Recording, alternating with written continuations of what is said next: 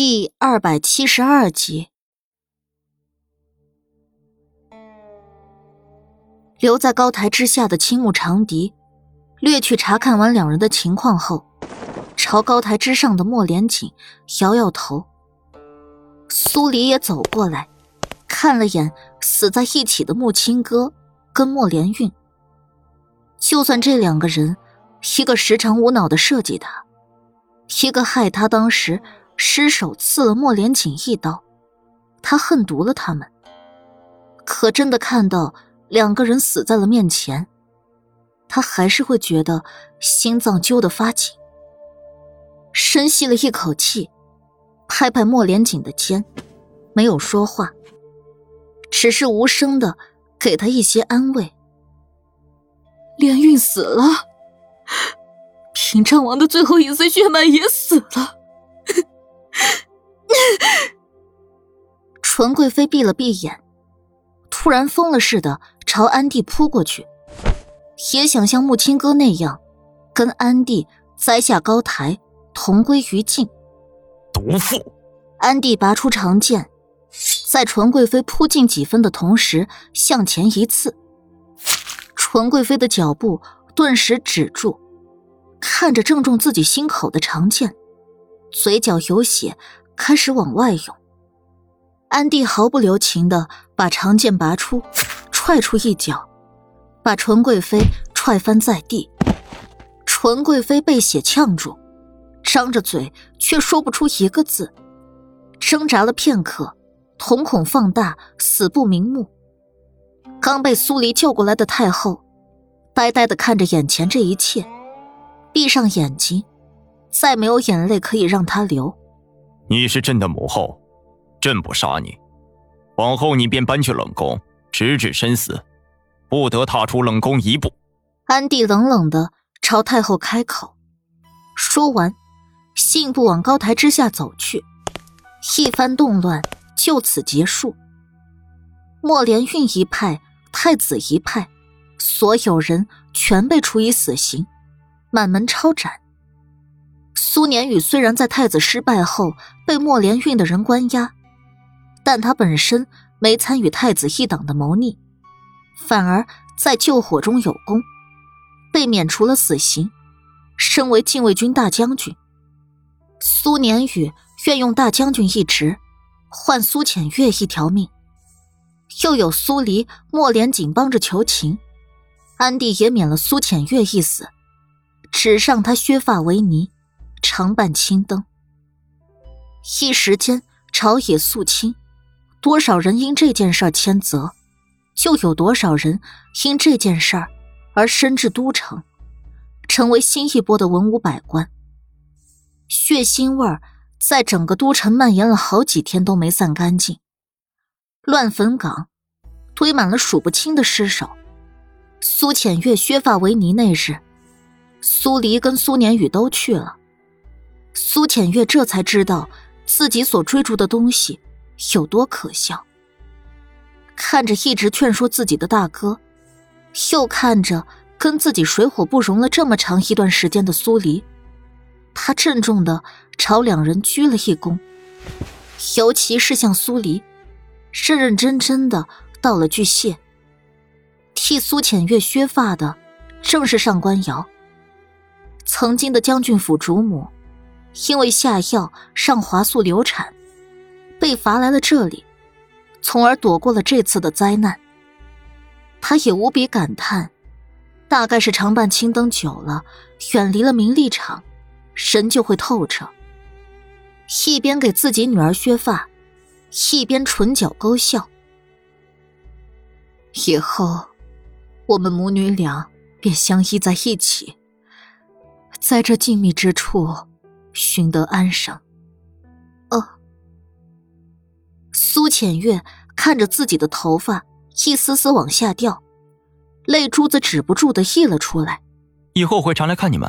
苏年宇开口道：“能在这偷得安生，也是一种福气。”我知道，我就是有些还没准备好。苏浅月带着哭腔回话，头发被削下来的越多。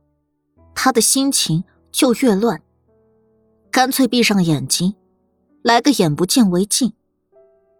从尼姑庵回都城，苏黎跟苏年宇都没坐马车。看着苏年宇身上的将军服，苏黎笑了笑：“ 这身衣服真不错，神气。”哎，都是借了四妹的光。苏年宇拍了个马屁。不过，苏黎顿了顿，然后才道：“接下来我要跟你说的话，不是要跟你生疏，而是为了我们大家好。”四妹要说什么？现在所有人都知道，你跟莫连锦走得近，算是他的人。本来就是。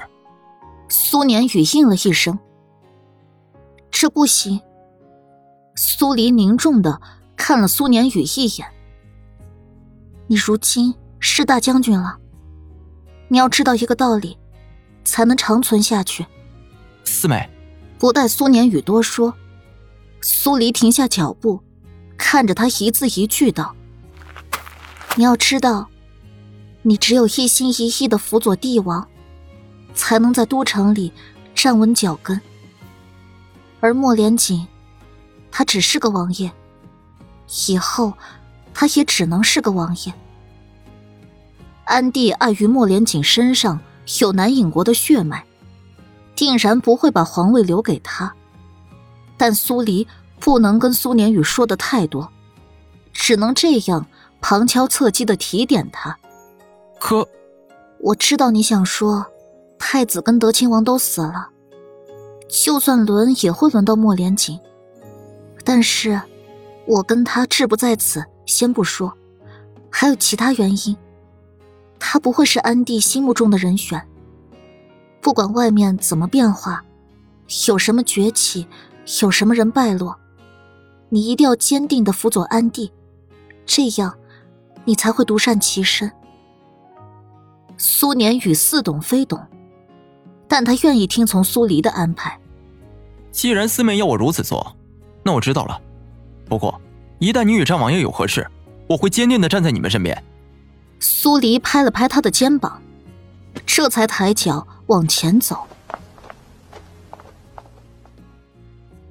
另一边，莫连锦带着刑部、户部的人，正在清点太子府跟德亲王府的家财，送入国库。而安帝处决了该处决的人，休养过来。他才去了养心殿的暗道，见到一直被关押在这儿的燕婉。燕婉身上浑身是血，缩在地牢的角落里。见到安帝终于出现，他妩媚一笑，像个无事人似的，挣扎着起身，一步步妖娆走向地牢大门，抓着铁栏看着安帝。皇上。来看臣妾了，臣妾未曾梳洗，是不是失礼了？燕婉，不，朕应该称你一声巫后才是。安帝上下打量了一眼燕婉，看他的视线，宠爱不在，只剩下嗜血的危险。巫后，燕婉娇俏的笑了起来。看来，战王爷跟战王妃早就知道了呀。不过，皇上一直都没对我疏离，大概是真的喜欢这张脸吧。说完，他有意捂了捂自己的半边脸，尽管他落难了，一举一动还是那么的勾人夺魄。安帝犀利的黑眸一眯，在燕婉的连番动作下。他不禁想起了过往，想起眼前这个女人有多美好，但他也知道她有多毒。万寿那日，你为朕喝的酒里，是不是做了手脚？燕婉无脸的后滑向脸侧，挑了一丝长发别到耳后，是做了些手脚，让皇上更喜欢我而已。只要够喜欢。什么怀疑便会化为乌有。的确，现在想想，我还真得感谢皇上那日没让战王爷近身呢。燕婉半讽刺的话，让安帝脸色一变，青红交加。贱妇！燕婉毫不在意安帝怎么称呼他，深情种种的看着安帝。皇上，这是想告诉全天下的人，自己喜欢贱妇吗？安帝气急，一掌拍在地牢大门上，震得灰尘漫天。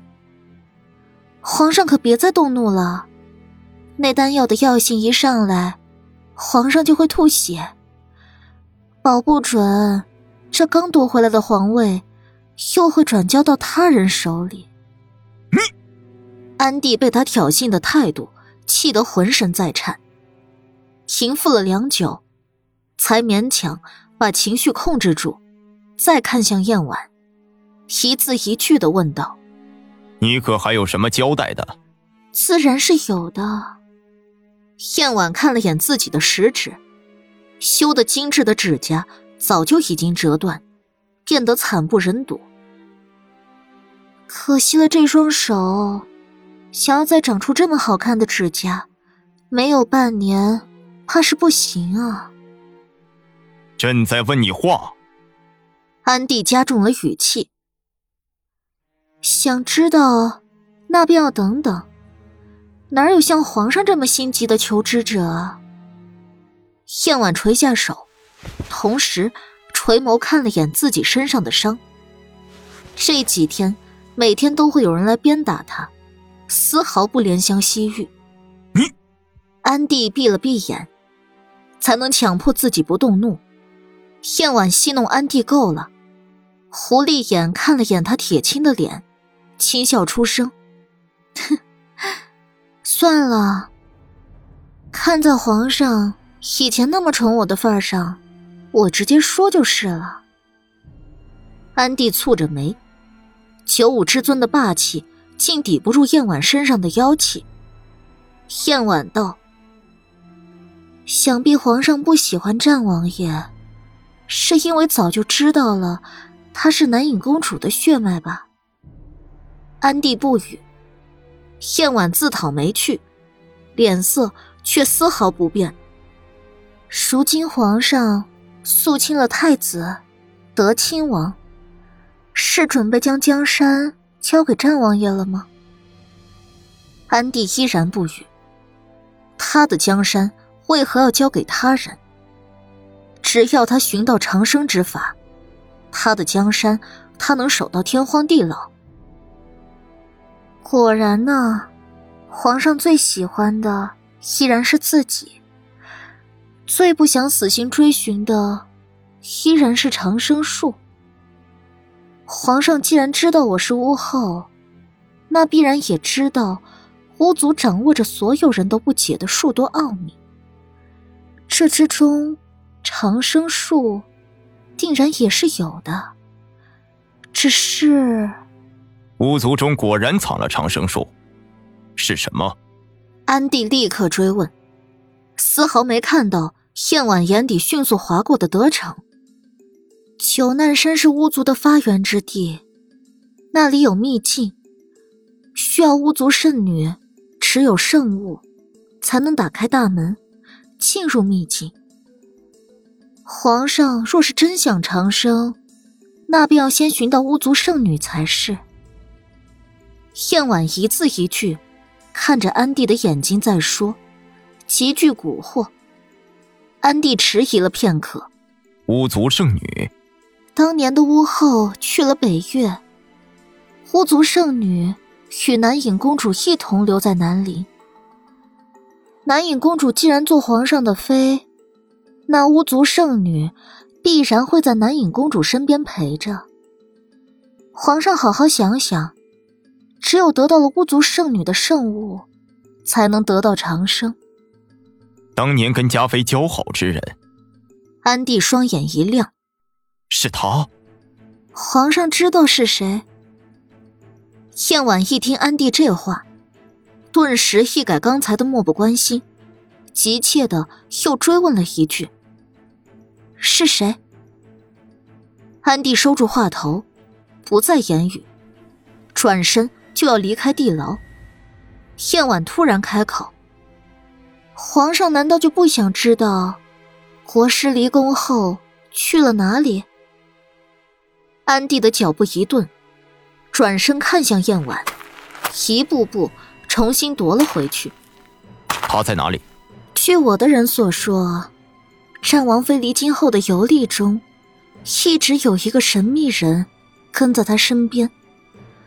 那人就是国师。燕婉笃定的开口，没有遮掩。但战王妃回京后，那人便消失无踪。皇上可曾疑心过洪福寺一事？战王爷不曾派人跟在战王妃身边，只凭着一个苏年宇，战王妃是如何脱险，反败为胜的？他，安帝阴鸷的眯了眯眼。他散在外面的影卫曾经回报过，苏黎的身边出现过神秘之人，但后来查实并非国师。难道当真是他？